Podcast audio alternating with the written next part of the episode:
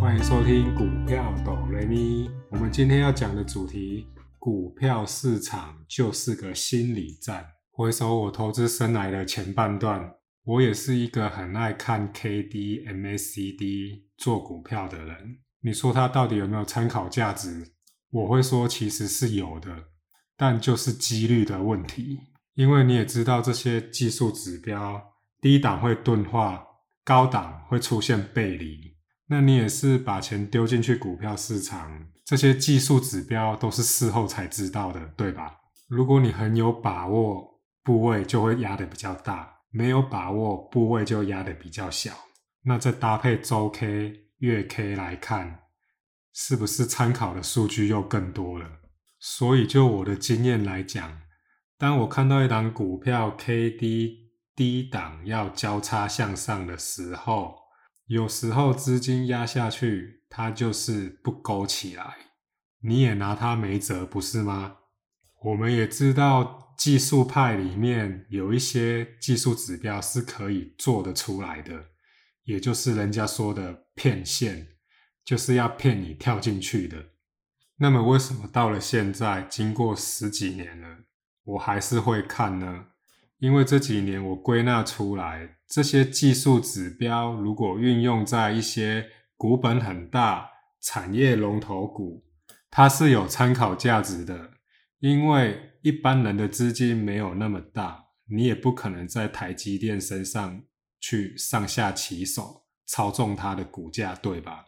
除非外资那种资金部位很大，或它原本就是持有台积电的股数很多的。那种就另当别论，但近几年来，我开始慢慢学习看股票的价格。简单来说，就是股票的价格其实就透露出很多讯息了。技术指标可以参考，就如同我之前说的，有时候越简单的方法越容易成功，对吧？那么股票的价格又跟心理战有什么关系呢？这就是我接下来要讲的主题。简单来说，当一档股票你越买越低的时候，你可能心里越买会越慌，心里想说怎么一直在破底。那么你换一个角度去思考，如果这些股票在一直破底的情况下，这些筹码是流向在一群意志力很坚定的持股人手上，那你有需要去担心害怕吗？就如同前一阵子巴菲特的波克夏公司入股了台积电一样，台积电马上一波反弹的行情，为什么？因为大家都知道，买的人是巴菲特的波克夏公司，不是什么阿猫阿狗，好吗？所以它当然要涨。台积电在涨到六百多块的时候，报章媒体顺着这口气把它喊到上千块。这个时候冲进去买的人心里想着：哇，它搞不好真的会上一千块，那这个几率很高，那我来买买看好了。那问题就出在于这边了，因为这些筹码都开始流向想要做价差的人手上，那么就算它要涨，也会涨得很辛苦。所以说穿了，我现在认为股票市场其实也是一种心理战。当你觉得一档股票基本面很好，获利很稳定，每年都有在配股配息，这种股票就不会发生跌停吗？我想一定是有的。有时候甚至大盘明明是涨的，你自认为的绩优股却在这个时候莫名其妙的急跌下杀。翻开新闻看，也没有什么重大的利空啊，怎么会跌成这样？那这里我会把它解释成有心人士想要利用心理战把你的筹码洗出来，它会让你一次又一次的恐慌。动摇了你当初原本的初衷之后，把你手上的筹码接过来，那你就什么都没了。它股价就可以很好的拉上去，等到你要追上去，价格就不一样了哦。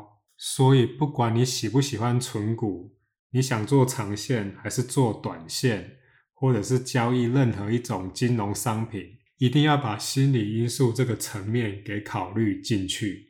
随着交易年龄在增长，我们也许考虑的东西和五年前是不一样的。我相信这对未来的投资生涯是有帮助的。